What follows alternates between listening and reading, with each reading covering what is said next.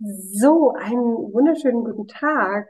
Heute möchten wir zu zweit ähm, euch ein bisschen was über den Fliegenpilz erzählen. Und äh, bevor wir starten, vielleicht ganz kurz zu mir. Mein Name ist Silke Dumancic. Ich bin Heilpraktikerin für Psychotherapie, arbeite mit Entspannungsverfahren, mit der Hypnose, mit The Journey und ähm, ja, finde auch Alternativen aus dem schamanischen Bereich tatsächlich sehr, sehr interessant und freue mich sehr, lieber Stefan, dass du heute dabei bist und vielleicht magst du einmal dich dazu auch äh, vorstellen. Ja, hallo, ich bin Stefan Hollwig, ich bin Heilpraktiker seit 30 Jahren und zwar der große Heilpraktiker, so heißt es. Ich darf also auch äh, Diagnosen stellen und Mittel verabreichen und Menschen therapeutisch begleiten über irgendwelche psychologischen Probleme hinaus. Und ich mache das auch sehr gerne und sehr intensiv. Ich habe einen ganzen Bauchladen an Therapieelementen, die ich anwende. Jeder, der zu mir kommt, ich sage immer etwas spöttisch oder etwas schnippisch, kriegt das, was er verdient hat. Das heißt, ich mache eine sehr intensive anamnestische Arbeit, wo ich mich eindenke, einfühle in die Patienten, wo ich viel rauslesen möchte aus dem, was da an Interaktion ist zwischen Neurose-Problem und dem Aua, was die Leute zu mir bringen. Und dann gibt es dazu die passenden Elemente wie Homöopathie, aber auch Enzymtherapie, Chiropraktik, Infusion oder Atemtherapie. Und seit neuestem, und das ist der Anlass, warum Silke und ich uns hier jetzt treffen, habe ich auch psycholytische Mittel im Programm. Sehr schön. Dankeschön für die Vorstellung. Ja, sehr, sehr spannend. Genau. Die ähm, psychedelischen Substanzen sind gerade so ein bisschen ähm, ja auch in meinem Feld drin und ich finde es ganz interessant, mal hinzuschauen. Und ähm, der Fliegenpilz hat natürlich noch eine ganz äh, andere Wirkung und kann ganz viel. Und äh, vielleicht magst du mal anfangen und erzählen, wie der Fliegenpilz denn zu dir gekommen ist denn äh, das ist ja nicht ohne Grund so. Ne? Der hat ja auch eine Heilwirkung, die interessant ist, weswegen man mal hinschauen möchte. Genau, ich habe eine ganz persönliche Geschichte mit dem Fliegenpilz. Ich hatte vor 15 Monaten, so lange ist es jetzt schon her, eine Dissektion, also einen Aderriss in der Halswirbelsäule. So ein Aderriss bedeutet, die Ader ist in der Länge gerissen und die Innenschicht hat also den Riss gekriegt und dann ist es in die Muskelschicht geblutet Dadurch wurde die Ader immer dicker und hat sich wie so ein Tampon verschlossen. Das ist eine besondere Art von Hirnschlag, so nennt sich das dann auch, wobei diese Schublade Hirnschlag nicht wirklich ganz passt, weil das kriegen auch Leistungssportler, die sehr angespannt arbeiten, in dem Moment äh, im Sport oder auch sogar Frauen unter den Presswehen bei der Geburt. Bei mir war es viel zu verbissene, verkrampfte Gartenarbeit, wo das passiert ist. Hat also nichts zu tun mit alt und rostig oder klapperig oder Thrombose oder so wie der normale Hirnschlag. Und im MRT wurde mir auch bestätigt, ich habe äh, ganz freie, keine Plaque, ganz freie Adern. Und äh, es hat also nicht diesen alten, normalen Hintergrund. Aber ich hatte dann natürlich trotzdem Sauerstoffnot und Sauerstoffmangel an bestimmten Stellen im Hirnstamm und dadurch auch bestimmte Probleme. Kehlkopflähmung auf der rechten Seite und Schwindel ganz doll und eine Parästhesie auf der rechten Seite, die sich anfühlt, als ob ich frisch im Schnee eingerieben worden wäre oder immer noch im Schnee stecken würde. Die ist immer noch sehr kalt, die rechte Seite. Und wenig Kondition, wenig Kraft. Also so ein Krafteinbruch, wie ich ihn noch nie erlebt habe, ein Konditionseinbruch. Und äh, ab März diesen Jahres hat ein Freund von mir mir zum Geburtstag geschenkt oder dann da eingelöst, was er mir im Januar zum Geburtstag geschenkt hat, meine erste psychedelische Reise. Und da habe ich gemerkt, wie sehr mein System davon profitiert, solche Mittel haben zu dürfen. Und das hat mich natürlich dann angeschaltet mit allen meinen Sinnen, dass ich forsche, dass ich nachschaue, dass ich recherchiere, was gibt es da alles an Möglichkeiten für mich, um auch mich persönlich weiterzubringen, als nur mit meinen Kügelchen und meinen Infusionen, die schon eine ganze Menge geschafft haben, aber die eben nicht alles geschafft haben.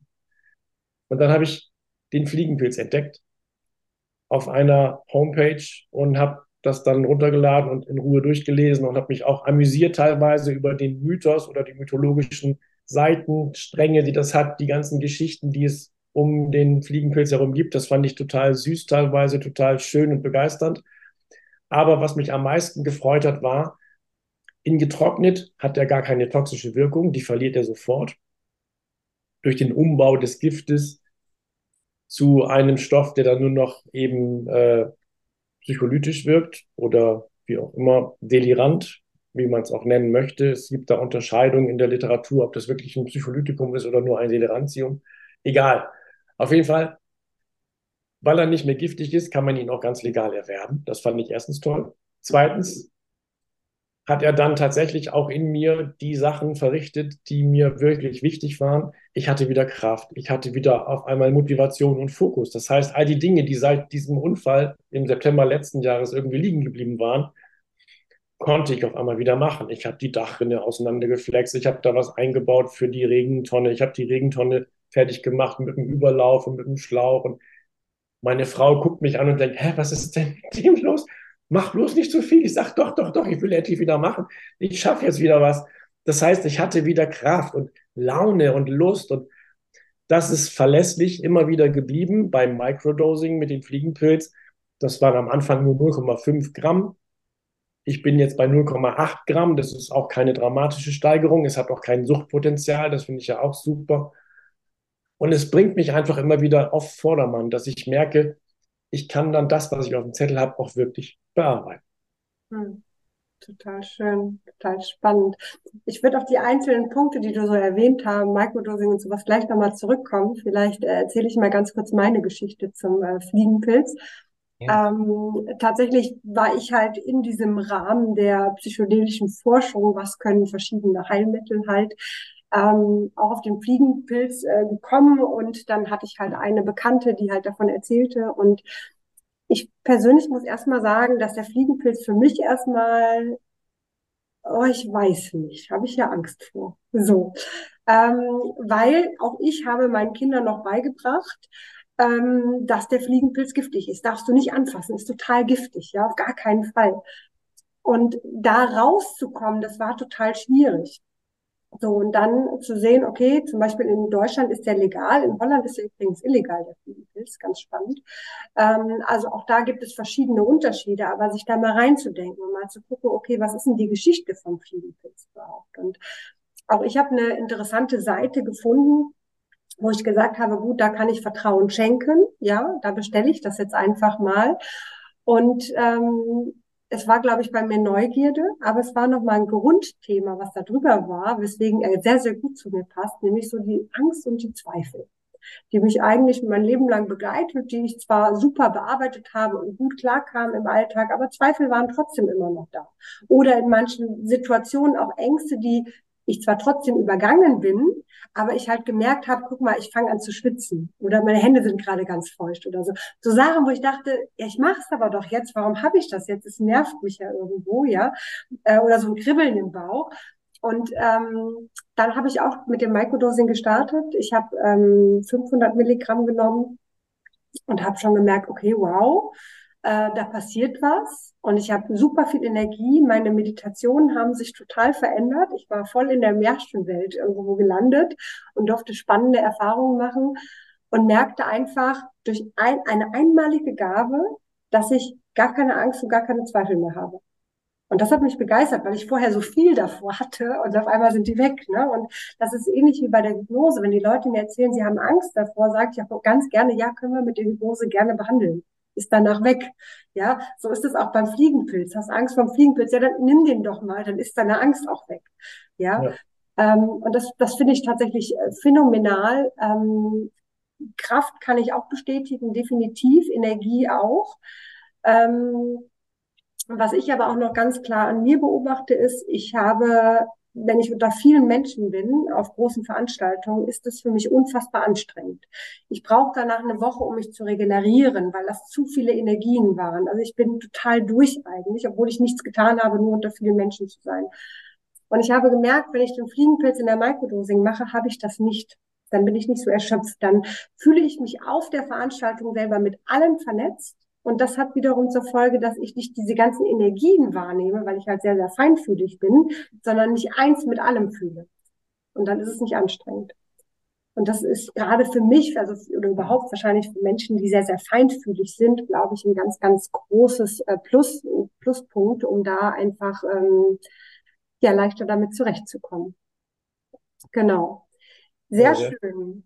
Wollen wir erst über das Microdosing sprechen oder wollen wir erst darüber sprechen, über diese ganzen Mythen, die vielleicht eher falsch sind oder vielleicht richtig sind und was man so ähm, gefunden hat noch an Infos zum Fliegenpilz? Stefan, was magst du? Ach, wir können gerne auch erst über das Microdosing reden, weil vielleicht ist es dann so, dass wir uns in den ganzen Mythen ein bisschen länger aufhalten, die ich ja sehr spannend finde, sehr bildhaft und sehr amüsant. Mhm. Fangen wir ruhig mit dem Microdosing an. Sehr gerne. Äh, das bedeutet eben für mich, dass ich da nachgelesen habe, der Unterschied ist eben, dass du nicht die heroische Dosis nimmst, die meinetwegen 5 oder 8 Gramm sind von dem getrockneten Fliegenpilz, sondern eben nur 0,5 Gramm als Startlevel. Bis zu 1,5 Gramm habe ich jetzt schon von anderen gehört, die bis zu 1,5 Gramm hochgehen im Microdosing von dem getrockneten Pulver pro Tag. Und äh, es gibt da keine festen Reglements. Es gibt Empfehlungen, dass man sagt, mach doch vielleicht äh, zwei Tage Pilz und dann drei Tage Pause, zwei Tage Pilz, drei Tage Pause oder mach drei, vier, drei, vier oder keine Ahnung was. Es gibt also verschiedenste Reglements, nach denen man dann versuchen kann, wie passt es für mich am besten, dass ich auch nicht zu hoch drehe oder zu hoch schraube mit Kraft, Konzentration und mich dann wieder verausgabe. Oder einfach, um den Unterschied immer wieder auch zu fühlen in der Justierung, wie geht es mir eigentlich ohne den Pilz? Oder wie geht es mir ohne diese Stütze? Und wie komme ich auch dahin, dass ich nicht immer mehr Bedarf bekomme, weil er vielleicht ablasst in der Wirkung, sondern einfach wieder eine Phase einbaue, in der ich auf ihn verzichte, damit mein System mit den 0,5 oder 0,8 Gramm auch wieder den ganzen Profit hat und nicht höher schrauben muss auf eine höhere Dosierung, nur weil es ablasst. Also solche Prozedere empfehle ich, da erstmal auszuprobieren sich da auch vorsichtig und langsam ranzutasten und ruhig erstmal auch mehr Pausetage zu haben als Einnahmetage. So habe ich auch angefangen. Und ich hatte dann natürlich aber in meinem kindlichen Übermut, den ich einfach immer noch habe, dann auch Phasen, wo ich ihn jeden Tag genommen habe und habe da auch sehr von profitiert. Also ich habe dann an den Tagen Holz gestapelt und ich habe was weiß ich nicht alles gemacht, weil wir hier Brennholz geliefert bekommen haben für den Kamin. Und das ist dann schon bemerkenswert, wie stark ich davon dann an Kraft und Konzentration profitieren konnte und wieder für mich ganz der Alte war. Und dieses Gefühl habe ich dann auch ungern wieder losgelassen und habe dann gesagt, nee, ich mache das immer jeden Tag. Es gibt ja keine Abhängigkeit, es gibt keine Wirkung wie bei anderen schlimmeren Drogen, sag ich mal, dass dann eine Abhängigkeit entsteht, psychisch oder physisch, oder dass eine körperliche äh, Last entstünde oder ein, ein, ein körperliches äh, Schäden sammeln durch so einen Konsum. Das gibt es ja Gott sei Dank alles nicht. Und insofern war ich dann ermutigt, das auch mal eine Zeit lang jeden Tag zu nehmen. Das habe ich, glaube ich, mal einen Monat lang gemacht. Mhm. Und äh, habe das im Rückblick als sehr positiv erlebt und bin dann wieder auf einen anderen Rhythmus gekommen, aber nur weil ich eine andere Abdeckung hatte, nämlich eine große andere Reise, die ich gemacht habe in meiner Fortbildung zum psychedelischen Begleiter, hatte ich dann durch eine große Reise, die da auf dem Zettel stand, einen Cut. Und seitdem, weil ich auch als Hauptaugenmerk meinen Schwindel immer im Kopf hatte, als Barometer für was brauche ich heute, weil der Schwindel so auf fast null gesunken ist, auch nach der großen Reise, habe ich dann erstmal gar nicht wieder angefangen und habe dann seitdem erst einmal nur wieder für einen Tag eine Dosis genommen. Aber mein Schwindel braucht es gar nicht mehr, weil der ist sowieso zu 98 Prozent weg. Und seitdem ich diese Ausbildung mache oder Fortbildung und immer mehr mich mit dem Thema beschäftige und auch schon einige Reisen jetzt äh, hinter mich gebracht habe, mit verschiedensten Mitteln, seitdem ist meine Motivation auch wieder auf einem ganz neuen Level als damals im März, wo ich Fliegenpilz entdeckt habe und dann dachte, oh Gott, ja, endlich habe ich was, was mich hochhebelt auf mein Niveau, was ich kenne. Und seit der Ausbildung ist es so, dass ich dieses Niveau inzwischen schon wieder alleine selbsttragend habe und den Pilz eigentlich nur noch für den Schwindel genommen habe, aus der Sicht medizinisch den Schwindel loszuwerden, den inneren Schwankschwindel, so heißt der. Den Drehschwindel vom Anfang, meines Unfalls, wo sich alles wie ein Karussell um mich gedreht hat, war ich schon nach zwei Wochen wieder los, durch den Heilungsprozess überhaupt.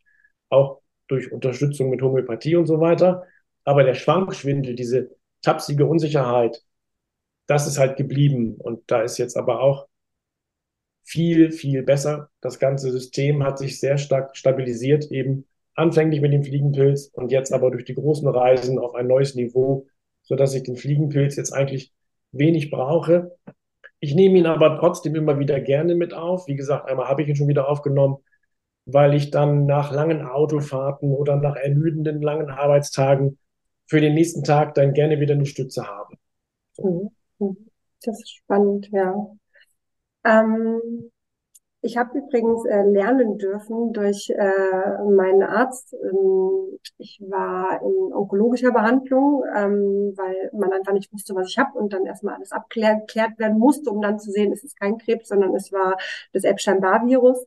Ähm, und aufgrund dieser Diagnose, das war das Epstein-Barr-Virus, was reaktiviert worden ist, ähm, habe ich dann auch den Fliegenpilz gefunden, weil der Fliegenpilz halt auch da super ansetzt. Ja, er gibt ja auch Kraft, Energie, ne, das chronische Müdigkeitssyndrom, was ja auch mit da die Folge sein kann.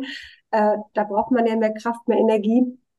Und da hat mir der Onkologe erzählt, weil ich habe ihm gesagt, dass ich halt den äh, Fliegenpilz genommen habe. Und ich dachte, mal gucken, was jetzt kommt, ob er mich ganz für verrückt erklärt oder ob er irgendwas ja. damit anfangen kann. Mhm. Und dann hat er mir in einem Vortrag, den ich leider nicht wiedergeben kann, genau fachlich erklärt, was da passiert, dass das richtig ist und dass das sinnvoll war, ähm, weil es ähnlich wie Cortison wirkt. Ja, also seine Therapiemethode war zehn Tage Cortison jeden Tag, um das Immunsystem einmal, ähm, was hat er gesagt, um es einmal zu ähm, ja, wie, wie quasi zu verwirren, um es dann neu zu starten, ja, um Reset. Und ähm, ja, er sagte, der Fliegenpilz macht eigentlich somit genau das Gleiche, was ich äh, unfassbar spannend fand. Genau. Ähm, grundsätzlich wollte ich noch eine Sache ganz kurz sagen, denn am Ende des Tages, ähm, also ich meine, okay, Stefan, du da.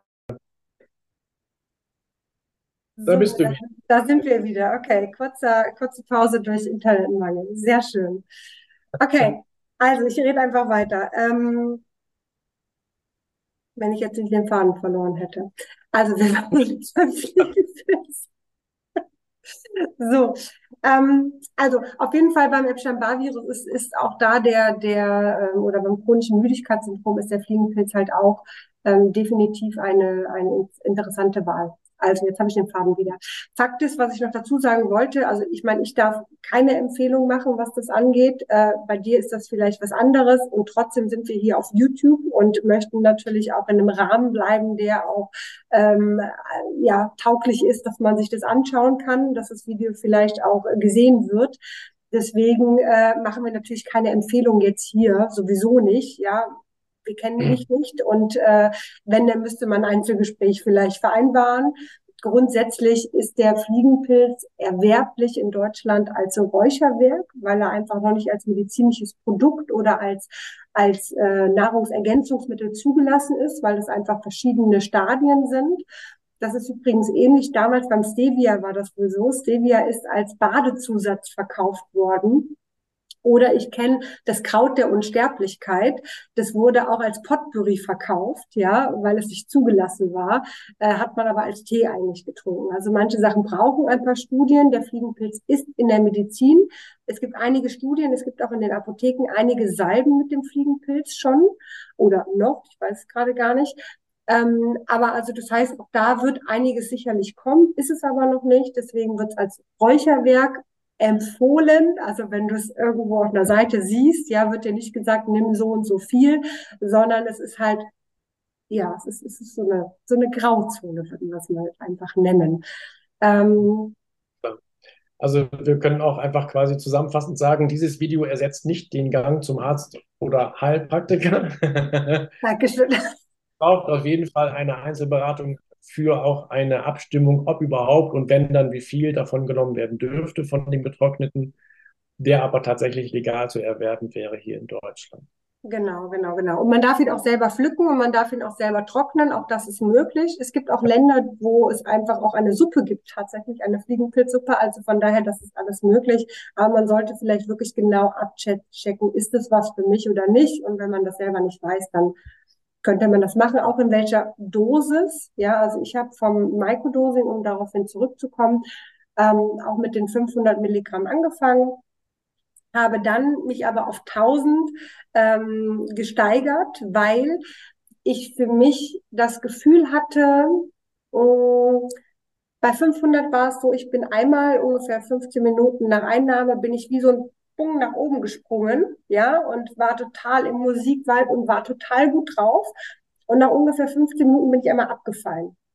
Und ich hatte dann zwar genügend Energie und der Tag war auch gut, aber dieser ein, einmalige Abfall, der hat mich persönlich gestört, der hat mir nicht gut getan.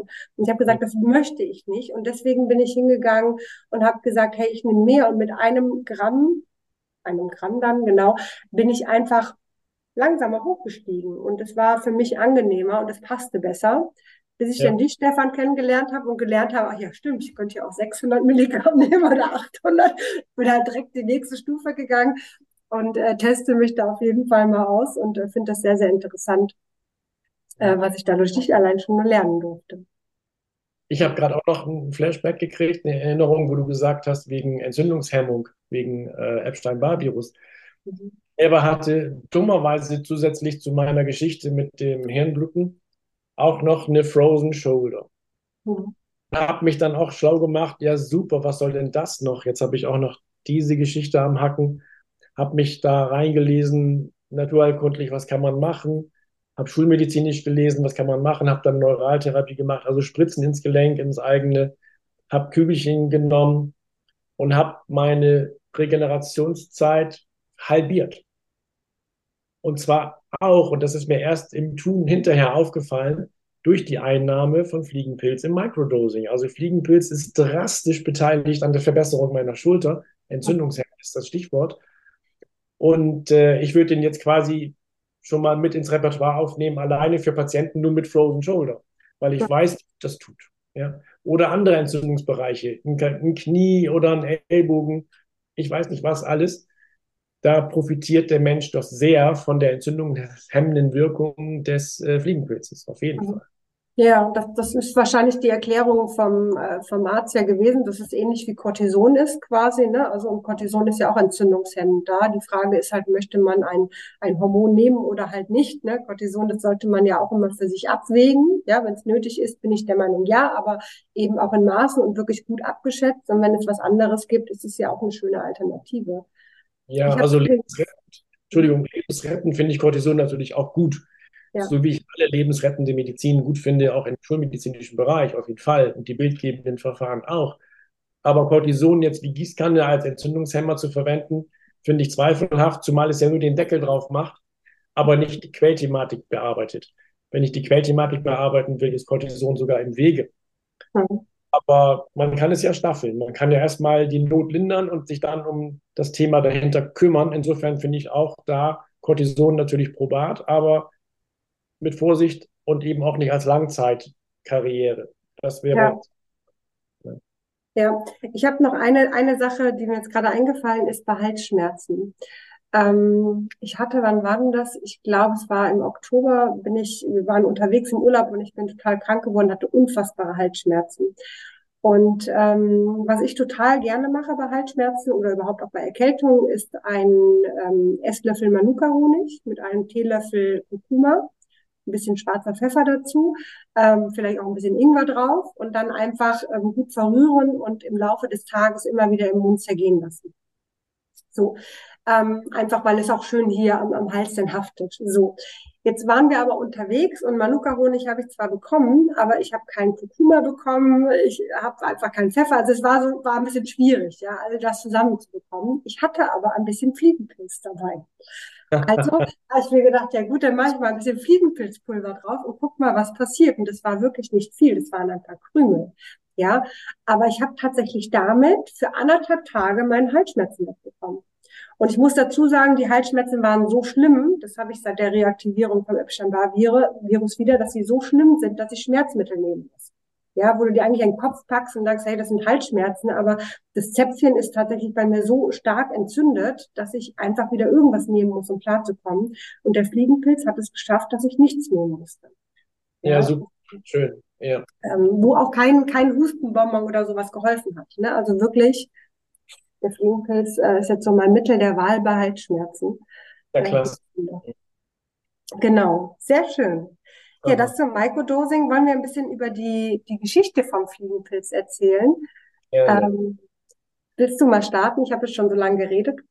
Ja, also ich habe einige parallel laufende Erklärungskontexte oder Mythen gefunden, die sich beschäftigen mit der zu beobachtenden Tradition der Verwendung von Fliegenpilz bei, beim Menschen. Es gibt ja eine lange Tradition der Verwendung. Und äh, da gibt es halt die eine, dass die sibirischen Völker auf der Halbinsel Kamtschatka zum Beispiel den Fliegenpilz von ihren Schamanen immer schon benutzt wussten als Rauschmittel für das innere Reisen oder um einfach für das äh, Volk äh, Vorhersagen machen zu können für Ernte oder für Fruchtbarkeitstage oder für die Empfängnis der, der Frau, ob sie schwanger werden kann oder nicht. Die Schamanen brauchten irgendein Vehikel, um zu reisen. Und sie haben gerne den Fliegenpilz genommen, zum Beispiel.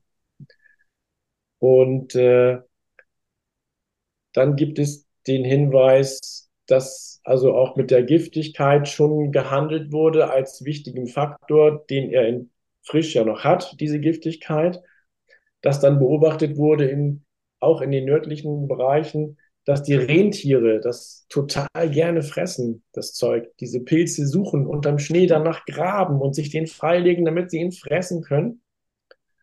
Und dann sind, ich weiß nicht, wer das als erster gemacht hat, die Schamanen auf die Idee gekommen, nachdem der Fliegenpilz das Rentier quasi passiert hat und ausgepinkelt wurde, haben die den Urin der Rentiere getrunken. Okay, das muss man sich mal vorstellen. Ich habe da keinen Bock drauf. Aber was die nicht wussten, was aber tatsächlich rückwärts bestätigt werden konnte, in der Leber wurde der toxische Anteil abgebaut im Rentier und ausgepinkelt wurde nur noch quasi der rauschende Anteil. Und sie haben also vom Rentier den Urin aufgefangen und den getrunken für die Reisen und konnten das dann in ungiftiger Manier tun. Daher vielleicht auch die Connection mit Rentieren und dem Fliegen und Reisen, wo wir wissen, der Weihnachtsmann reist mit Rentieren am Schlitten durch den Himmel. Ja, als erste Querverbindung. Die zweite Querverbindung ist dann der rot-weiße Mantel vom Weihnachtsmann. Ja, woher kommt denn das vielleicht? Da gibt es die Erklärung, dass eben der rote Hut mit den weißen Punkten drauf die eigentliche Form ist, die da wiedergespiegelt wird, oder dass die Schamanen sich tatsächlich auch angezogen haben wie Fliegenpilze, um den Fliegenpilz zu ehren, dass sie deswegen rote Gewänder mit weißen Streifen angezogen hatten. Das Urbild des Weihnachtsmanns. Ja? Weißt du, was, weißt du, was ich dazu gehört habe? Ähm, also es ist alles relativ eingreifend, deswegen hake ich mich mal kurz ein. Ja. Ähm, ich habe gehört, dass die Schamanen damals an der Wintersonnenwende eine große Reise gemacht haben tatsächlich, ja, also wo sie für, für alle zusammen quasi einmal, ähm, naja, tief in die Anderswelt gegangen sind quasi, um vielleicht auch in die Zukunft zu blicken, um da einfach auch Sachen zu lösen, ja. Und dass sie dann am 24. Dezember ähm, die Fliegenpilze verteilt haben an die Häuser und aufgrund dessen, dass zu viel Schnee vor der Türe lag und man nicht reinkam, sie aus dem Schornstein, also in den Schornstein die Fliegenpilze geworfen haben und dann zum nächsten äh, Haus. Ne? Und so dieser Gedanke, die Rentiere, genau, die Rentiere essen halt gerne den Fliegenpilz, die fliegen halt. Es hört sich alles so total nach der Weihnachtsgeschichte an, nur anders, oder? Genau, und es kommt eben nicht der Weihnachtsmann durch den Schornstein in Rot-Weiß, sondern der Fliegenpilz. Ja. Und bringt das Gute, nämlich die Möglichkeit, selber mit dem Fliegenpilz im Konsum eine schöne Zeit zu erleben. Oder er bringt vielleicht auch das Schlechte, die Route, wo dann vielleicht die Menschen einen schlechten äh, Trip hatten. Das kann natürlich auch passiert sein. Aber das wäre eine wunderbare Analogie dafür, wie dieses Märchen um den Weihnachtsmann herum entstanden ist. Und schau dir mal an, wie viele Fliegenpilze jetzt zur Weihnachtszeit, also ne, wir haben jetzt gerade kurz vor Weihnachten, ich weiß nicht, wann du das Video siehst, aber achte mal drauf, so Weihnachten, Fliegenpilz überall. Ja, ja. also überall findest du ihn in der Deko für Weihnachten, er ist nicht verloren gegangen. Es ist immer noch ein sehr präsentes Glückssymbol. Mhm. Das vierblättrige Kleeblatt und der Schornsteinfeger. Und man muss sich fragen, warum denn gerade der Fliegenpilz, warum nicht der Champignon oder der Pfifferling? Ja, wahrscheinlich wegen dieser Wirkung, die er hatte, die damals tradiert wirklich weitergereicht wurde von Generation zu Generation und gehörte zu keltisch-druidischem Grundwissen dazu, quasi. Ja, so wie auch die Hebammen den Pilz, wieder ein Pilz aus dem Roggen, nämlich das Mutterkorn, verwendet haben zur Hilfe und zur Einleitung bei der Geburt. Weil mhm. Mutterkornpilz enthält Stoffe, die die Kontraktion, also die Wehentätigkeit anregen für eine vielleicht im Stillstand befindliche oder noch gar nicht in Gang gekommene Geburt. Da haben die Hebammen wiederum auf den Pilz zugegriffen. Der übrigens in sich isoliert das LSD enthält, was irgendwann mal da chemisch rausgefiltert wurde. Das heißt, das Mutterkorn ist auch die Mutter des LSD sozusagen. Ja. Genau, genau. Wobei der Pilz schon ziemlich gefährlich ist. Man sollte schon wissen, was man damit macht. Ne? Also das sollte man auch wissen. Da ist das LSD ungefährlicher im Gegensatz zum Pilz selber, weil der ja auch ein paar Stoffe drin hat, die ja, mein erster Beruf Bäckermeister für Biobäckerei. Das ja. habe ich zwölf Jahre lang gemacht. Und wir haben tatsächlich vom Korn zum Brot alles selber gemacht. Wir hatten eine eigene Mühle, eigenen Sauerteig. Wir haben alles von vorne bis hinten handwerklich gemacht. Das heißt, wir haben auch den Roggen auf dem Acker noch bestellt beim Bauern. Wir sind nach Sylt gefahren, haben da beim Demeter-Bauern den Weizen und den Dinkel bestellt und in der Nähe von uns in Zeven den Roggen. Mhm. Ich bin ja Bremer, deswegen diese Bezeichnung oder deswegen auch die Nähe zu den nordfriesischen oder ostfriesischen Inseln.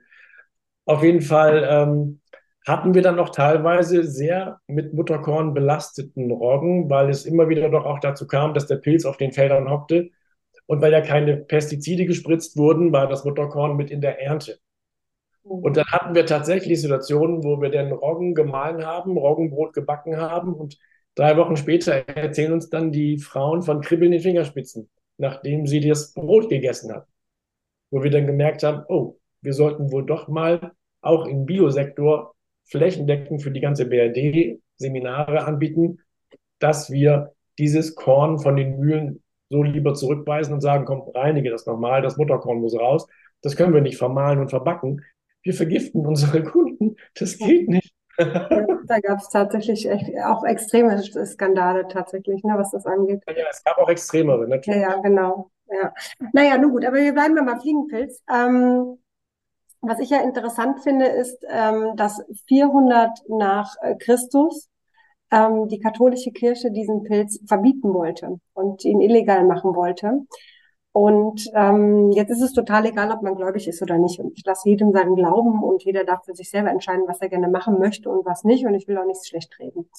Ähm, was ich daran nur interessant finde, ist das, was ich eben erzählt habe, was der Fliegenpilz in erster Linie mit mir gemacht hat. Er hat mir nämlich Zweifel und Ängste genommen. Und wenn man mal kurz eins und eins zusammenfügt, dann ist natürlich Menschen, die keine Ängste und keine Zweifel haben, brauchen die einen Glauben oder brauchen sie keinen Glauben?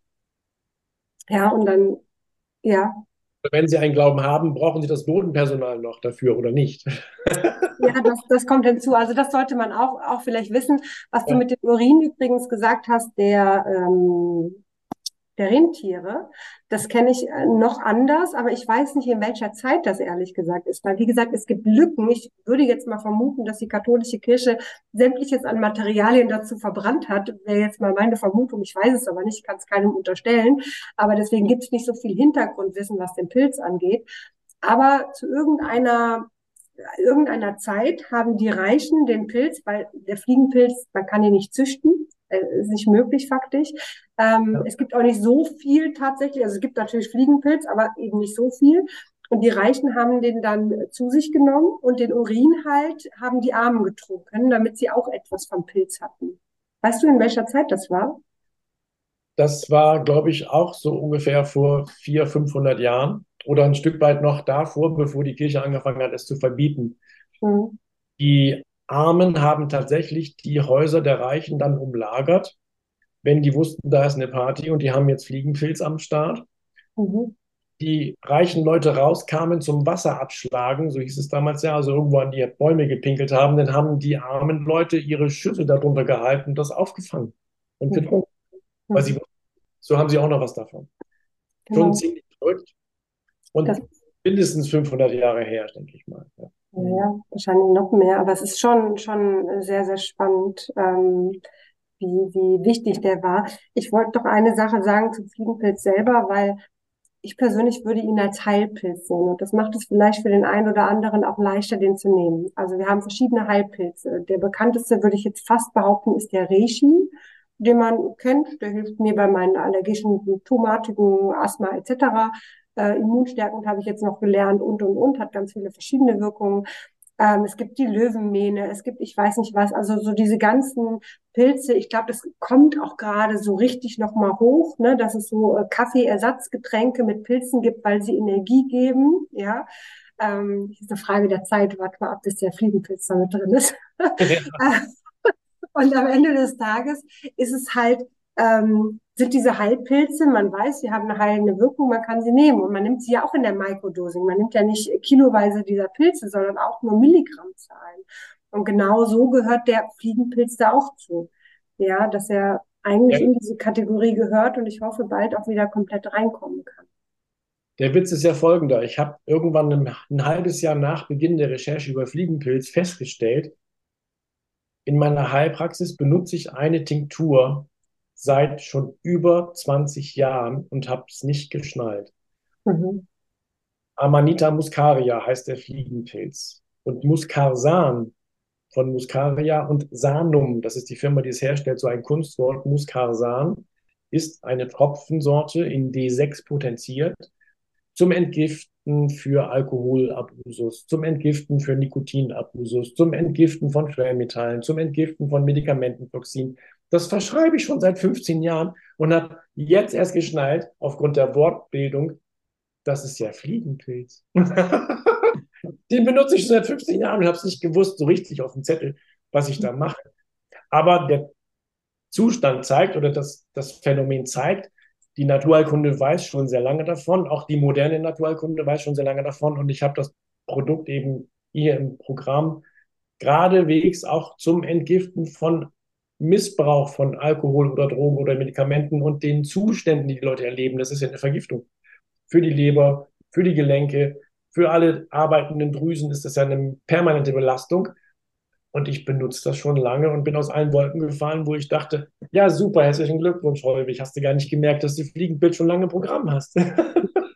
Ja, ja. Also in der Homöopathie findet man auch einiges darüber, habe ich mal gesehen. Ne? Also man kann den auch ohne Probleme bestellen, homöopathisch. Und da gibt es auch viel an Literatur dazu. Ne? Da gibt es manche homöopathische Mittel, wie die Milchmittel zum Beispiel, wo du ja kaum was drüber findest und dann irgendwie im Internet wenig und dann irgendwelche paar Bücher zur Auswahl hast. Aber der Fliegenpilz, da findet man reichlich eigentlich rüber. Also homöopathisch ist der auch gang und gäbe, ne? Beschrieben und ein sehr gängiges Mittel eigentlich. Genau, auch wieder ja. für Sendungen, also bei Rheuma, Arthrose, Gicht, bei solchen Geschichten oder eben bei Vergiftungsgeschichten, weil er wirkt dann eben andersrum. Die Homöopathie dreht immer den Prozess um. Die Giftwirkung in der Natur wird zur Entgiftung in der Homöopathie. Genau. Und da schon sehr lange und da ist er sehr bekannt, das stimmt, ja. Mhm. Genau, genau. Was ich halt interessant finde, ist natürlich, also ich meine, ich muss mich jetzt ehrlich hier bekennen und ehrlich gestehen, ich bin ein absoluter Alkoholgegner geworden im Laufe der letzten Jahre. Ähm, ich meine, dass Alkohol nicht gesund ist, ist klar, wenn man mal schaut, so in verschiedenen Studien, Selbstgefährdung und Fremdgefährdung, da ist Alkohol halt an erster Stelle und äh, ich glaube LSD am Ende oder so. Also ähm, nur mal so, um, um Vergleich zu haben und ähm, der Fliegenpilz wird aber, glaube ich, als einzigste psychedelische Substanz, vielleicht kannst du mich auch zur Not korrigieren, Stefan, ähm, auch zum Teil mit Alkohol gemischt. Und es ist, glaube ich, die einzigste Substanz, die sich sogar mit Alkohol verträgt, laut meiner Meinung nach, oder? Die meisten ja. nämlich tatsächlich gar nicht. Also man sollte keine psychedelischen Substanzen mit Alkohol mischen, aber der Fliegenpilz geht, oder? Ja, das ist tatsächlich so, dass Alkohol die Wirkung positiv verstärken kann, beziehungsweise dass die sich auf jeden Fall auch nicht ins Gehege kommen, sondern dass die nebeneinander laufen dürfen. Und darum darf auch zum Beispiel das Muscasan hergestellt werden. Das ist nämlich ein alkoholischer Auszug aus dem Fliegenpilz, was ich da seit 15 Jahren verwende. Okay. Also das ist in dem Sinne sogar förderlich, den mit Alkohol kombiniert zu verabreichen. Okay, jetzt muss ich dich aber mal fragen, wenn jetzt jemand auf die Idee kommt, am 24. zum Beispiel den Fliegenpilz zu nehmen, also am 24.12., weil er eben durch den Schornstein reinfällt. ähm, laut meines Wissens sollte man den Fliegenpilz immer auf nüchternen Magen nehmen. und sollte eine halbe Stunde warten. Ist das richtig? Also das ist immer abhängig auch von der Zeitverzögerung, die ich in Kauf nehmen möchte beim Herstellen dieser Wirkung. Wenn ich auf nüchternen Magen arbeite oder wie ich am Anfang sogar während des Fastens, habe ich natürlich klack, sofort und präzise eine schnelle Wirkungsübertragung in Richtung Blut und Bewusstsein, auf jeden Fall. Wenn ich nur ein bisschen was esse, ein Knäckebrot mit Honig, damit ich weiß, ich brauche morgens was und fall sonst um, um das zu vermeiden, dann ist die Wirkungsverzögerung auch nur marginal. Aber wenn ich eine volle Mahlzeit hinter mir habe und dann einen Fliegenpilz draufhaue, dann muss ich mich nicht wundern, dass das drei Stunden dauert, bis der sich irgendwie mal meldet. Und dann leider auch verflacht, weil er inzwischen ja auch mit verdaut wurde. Ja. Okay, okay. Und jetzt mal angenommen, ich möchte am 24., der fällt halt morgens um 8 Uhr, wenn ich noch nüchtern bin, durch den Kamin rein und ich äh, würde den dann zu mir nehmen, nüchtern. Und äh, bin aber abends der Meinung, ach, ich hätte gerne noch ein bisschen mehr Energie, weil abends halt die Party erst losgeht. Ähm, dann könnte ich den mit Alkohol quasi verstärken. Ja, das geht. Ich kann sogar noch mal nachschaufeln. Also ich kann ja am Nachmittag zu den Lebkuchenkeksen noch mal äh, auch das hinterher nehmen, noch ein kleines bisschen von Pulver. Und natürlich würde der Punsch oder der Wein oder andere Alkoholiker die Wirkung noch weiter verstärken, auch in die Nacht hinein, wenn ich das möchte. Das Schöne ist, anders als beim Alkohol, der Fliegenpilz macht nicht so wach, dass ich deswegen nicht schlafen könnte. Die meisten Leute klagen eher über den Alkohol als Wachmacher. Das kann ich auch bestätigen. Alles außer Rotwein macht ja wach. Also mhm. Weißwein sowieso, aber auch alle hellen Spirituosen sind eher Wachmacher. Fliegenpilz selber hat die Gefahr nicht. Das heißt, ich kann mich damit wohlfühlen, ohne Angst zu haben, dass ich dann die Nachtkerzen gerade im Bett stehe. So. Mhm. Man hat alternativ ein paar spannende Träume, weil man träumt deutlich mehr mit dem Fliegenpilz. Ne? Ähm, ich habe das eben schon angeschnitten, dass ich halt in den Meditationen irgendwie es sehr märchenhaft erlebt habe. Ja, also wirklich so in freien Meditationen auf einmal das, die Geschichte vom Froschkönig gesehen habe.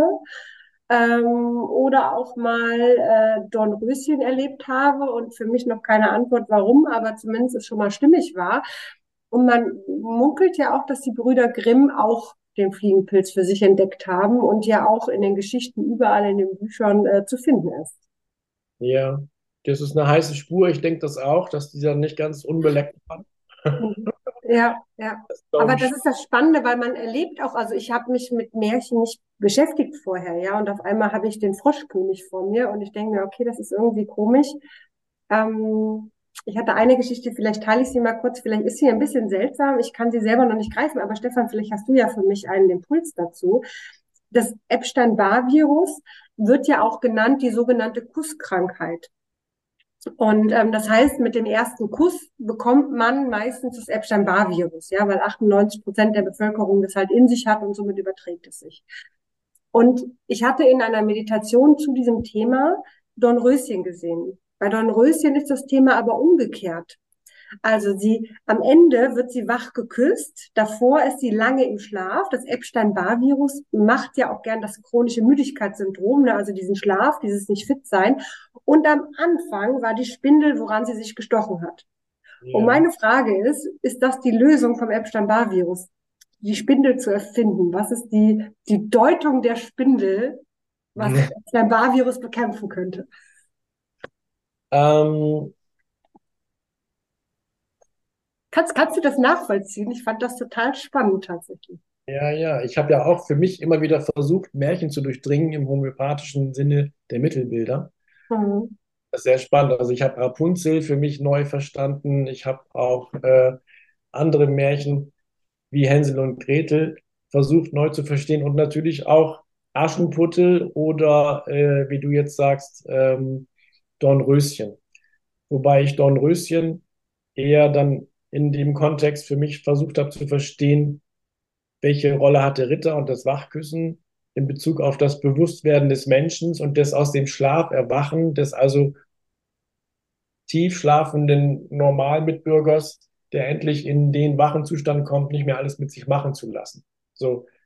Oder einen geistigen Weg zu finden, einen bewusstheitsfördernden und einen bewusstseinsschaffenden Weg zu finden, aus dem Schlaf der normalen Alltagsroutine zu erwachen Das war für mich immer eher der Schwerpunkt.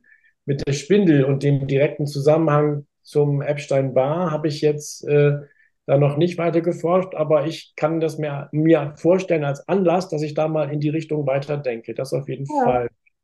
Die also, Spindel, also, der Stachel, der Dorn oder das Schwert haben ja alle zu tun mit dem Einbringen, mit der Inokulation. Das, und das Einbringen kann Bewusstsein sein. Das Einbringen kann aber auch erstmal sein, äh, quasi der Feind, quasi das Agenz, was ich dann bekämpfen muss durch mein wachsendes Bewusstsein. Das ist spannend, ja. Also durch diese Erfahrung tatsächlich war für mich die Frage, ob wir die Märchen einfach rückwärts, rückwärts lesen sollten um zu verstehen, um für uns Lösungen rauszufinden, die uns eigentlich vielleicht äh, belasten oder die in unserer Welt sind oder so. Das fand ich sehr interessant. Ja, das ist wie gesagt nicht nur ich mache. In der Homöopathie gibt es viel Märchenforschung. In der Homöopathie gibt es viele Versuche, Mittelbilder herauszuziehen aus den Märchen und witzigerweise auch aus ganz vielen Kassenschlagern aus Hollywood. Hollywood vermarktet eigentlich immer mindestens vier klassische homöopathische Themen. Mhm. Und zwar je nachdem, welches Genre das ist. Ist es der Held, der sich auch einer Frau bemächtigen will und muss? Oder ist es der Held, der eine Frau befreien muss? Oder ist es ein nur maskulines Thema von wie Troja? Es geht um das Herrschaftsansprüche durchsetzen. Oder ist es ein philosophisches Thema? Da werden ganz viele homöopathische Mittelbilder verwurstet, die auch den Erfolg mit garantieren. Ich bin mhm. sicher, dass die Regisseure oder die Drehbuchschreiber in Hollywood das aktiv mit einbauen, die homöopathischen das, ist, das ist sehr, sehr interessant. Da können wir ja nochmal noch mal in Ruhe drüber reden.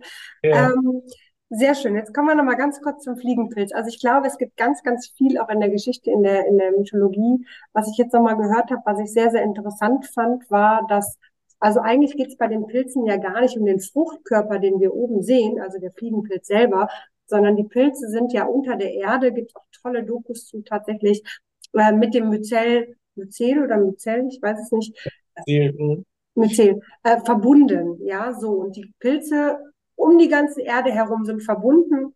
Man vermutet oder weiß sogar inzwischen, das bin ich mir nicht ganz sicher, ähm, dass eigentlich erst, weil die Pilze im Meer waren und die Pilze auch raus wollten, quasi auch das Leben an, ähm, außerhalb vom Wasser quasi stattfinden konnte. Denn jeder Baum, jede Pflanze lebt in einer Symbiose mit einem verschiedenen Pilz und anders funktioniert das nicht. Ja, so der Fliegenpilz zum Beispiel mag sehr, sehr gerne Birkenzucker. Deswegen ist er bei Birken unter anderem, weil er kriegt den Birkenzucker und gibt im Ausgleich dazu der, dem Baum, der Birke das, was, was, was der Baum halt braucht. Ja. Und so ein bisschen ähnlich wird es auch bei uns Menschen gesagt, nämlich man sagt, wir sehen erst unsere wahre Größe, wenn wir den Fliegenpilz nehmen. Und der Fliegenpilz erlebt erst seine wahre Größe, wenn er in uns ist. Anders kann er sich auch nicht seine ganze Größe sehen. Und ähm, in diesem Myzel ist so viel Wissen wohl von den ganzen Jahrtausenden, wie diese Erde schon existiert, enthalten, dass der Fliegenpilz nach so vielen Jahren, wo er nicht sein Wissen teilen konnte mit uns, jetzt gerne wieder diese Symbiose eingehen möchte und ähm, somit das Wissen, das Wissen dieser Welt uns geben möchte. Ja, da sehe ich so ein, sofort ein Bild von Avatar vor mir, wo die Menschen zum heiligen Baum gehen und dieses Myzel sich ausbreitet und da auch Bewusstsein übertragen wird oder Wissen übertragen wird oder sogar Leben gerettet wird durch das Einbetten und Überwuchern mit dem Myzel, was unterm heiligen Baum wächst. Im ersten war das oder im zweiten? Im ersten. Den zweiten habe ich nicht gesehen, aber im ersten. Okay, bei dem zweiten habe ich das Gefühl, die reden die ganze Zeit von Ayahuasca. Da habe ich mir gedacht, okay, da, da ist sehr viel von Ayahuasca in dieser Geschichte mit drin. Das muss ich mal überprüfen, das habe ich noch gar nicht gesehen, aber das wäre doch mal eine spannende Art, mir den Film anzuschauen. Auf jeden Fall teile ich deine Meinung, dass das Myzel weltumspannend der größte Eiweißorganismus der Welt ist und nicht der Elefant. Mhm. Und äh, dass dieses Myzel symbiotisch ultra wichtig ist zur Ernährung der Bäume, dass es aber nicht nur symbiotisch zur Ernährung der Bäume dient, sondern auch zur Kommunikation. Es ist wie ein Nervengeflecht unterirdisch. Das heißt, die Bäume kommunizieren auch über das Myzel miteinander und sogar atemüberschreitend, also Artengrenzen überschreitend. Man weiß inzwischen, wenn eine äh, Gallwespe in ein Eichenblatt sticht, um da die Eier abzulegen oder um Saft zu trinken, dass diese Eiche alle anderen Blätter am selben Baum ausstattet mit einem Bitterstoff, der die äh, Wespe davon abhält, noch mehr viele andere Blätter zu belästigen. Und über das Myzel gibt sie diese Nachricht an andere Eichen weiter, die sofort, ohne selbst schon von der Wespe belästigt worden zu sein, dann auch diese Bitterstoffe produzieren. Das heißt, die Kommunikation findet auch über das Myzel statt, in jede Richtung, unter Eichen, unter ja. anderen Bäumen, unter Sträuchern natürlich auch. Also auch die Brombeere kommuniziert mit der Nachbarbrombeere, wenn irgendwie zu viel Blattläuse da hocken und sich an den Blättern gütlich tun dann produzieren die Bitterstoffe, die die Blattläuse abstoßen, weil sie das nicht lecker finden. Mhm. Und, äh, das gibt es aber auch Arten über, über Artengrenzen überschreitend, dass auch bestimmte Bäume miteinander kommunizieren, die eben völlig verschieden botanisch zu anderen Familien gehören. Mhm. Und das Schlüsselelement ist immer das Myzel. Und es, ist, es ist nachgewiesen worden übrigens, dass da wirklich, dass das Myzel wirklich Wörter von sich gibt, ja, mit verschiedenen ähm, Signalen und der meist, also der Pilz, der am meisten spricht, spricht 50 verschiedene Wörter. Kann ich mir gut vorstellen, weil so wie wir das Wörter nennen, nennen das vielleicht einfach die Pflanzen oder auch die, das Myzel einfach eine Abfolge von elektrischen Impulsen, die einfach insgesamt ein Informationspaket darstellen oder die Konfiguration von Wassermolekülen, die Cluster bilden und diese Cluster können wie Zeitung gelesen werden von der Nachbarzelle. So funktioniert Kommunikation in einer Weise, die wir uns noch gar nicht richtig ausreichend vorstellen können, die wir erst anfangen zu entdecken, die schon lange existiert, die aber zum Beispiel auch erklärt, warum Wasser Informationsträger sein kann im Körper, von, vom Finger bis zur Nasenspitze oder vom Herzen bis zum großen Zeh weil diese Clusterbildung stattfindet und in Myzelen natürlich auch. Und ich bin sicher, dass da große Vokabularien vorherrschen, die wir einfach noch gar nicht gefunden haben und noch gar nicht übersetzen können. So, mhm. Das denke ich. Ja. Mhm. ja. Sehr, sehr spannend. Ja, es gibt sicherlich noch ganz viel zu erzählen. Wir sind jetzt ungefähr schon eine Stunde dran. Ich denke, ähm, wir überfordern vielleicht den einen oder anderen auch mit Wissen. Ähm, können ja mal überlegen, ob wir noch ein weiteres Video irgendwann mal machen wollen. Ähm, vielleicht auch, wenn wir noch ein bisschen Erfahrung gesammelt haben für uns und mit anderen auch. Ist natürlich auch sehr, sehr interessant. Ähm, ich habe jetzt eine äh, Gruppe, die ich begleite mit ähm, über die Rauhnächte tatsächlich mit dem Fliegenpilz, also auch in der Microdosing, wo ich auch ganz äh, gespannt bin, was da ähm, der ein oder andere erzählt, was er erlebt, ne? gerade was die Träume angeht. Rauhnächte ist ja auch viel Träumen. Ne? Ähm, Genau, manche auch in, in, im Sinne von ähm, ja die Zukunft schauen oder oder oder jeder darf seine ähm, ja seine Bräuche da gerne weitermachen. Und ich bin mal gespannt, wie der Fliegenpilz sich darauf auswirkt, auf jeden Fall. Und berichte ich dir gerne auch vorab schon einmal. Aber, hm. ähm, genau, sehr schön. Hast du noch etwas, was dir, was dir wichtig ist, äh, jetzt zu teilen zum Ende des Videos zum Thema Fliegenpilz? Also mal abgesehen davon, ne, besucht ihn sehr gerne. Ich habe hier unten drunter die Homepage ähm, verlinkt und äh, den YouTube-Kanal und so, ne, gar keine Frage. Oder wenn man Fragen hat, kann man sich sicherlich auch nochmal an dich wenden, ähm, was auch ganz hilfreich ist. Also bitte nicht einfach ausprobieren oder sowas, sondern schon bitte in einem betreuten Rahmen. Gerade auch was hohe Dosen angeht, das man braucht eine gute Betreuung, man sollte betreut werden, man sollte es niemals alleine machen. Ja. Ähm, genau. Nee, das ist eigentlich alles, was man da noch sagen darf als Schlusswort. Ich freue mich nur drauf, wenn wir das tatsächlich beibehalten und gerne ein paar vertiefende Interviews noch finden oder Themen finden, wo wir Interviews machen. Das gefällt mir sehr. Und ich werde ja jetzt auch Erfahrung sammeln damit, dass ich das bei Patienten verordne, weil ich das darf. Und zwar entweder als Pulver in Kapselform, als kleine Reise, als große Reise. Ich werde dir dann gerne berichten, sobald ich da mehr Erfahrung habe. Mhm. Sehr schön. Ja, dann lass uns dann auf jeden Fall nochmal einen Termin finden und einen zweiten Teil äh, schon mal im Auge behalten. Ja. Ähm, genau, Dankeschön auf jeden Fall fürs Zugucken, Dankeschön für die Zeit und ähm, ja, ich würde hier an der Stelle den Schluss machen. Dankeschön. Ciao. Tschüss.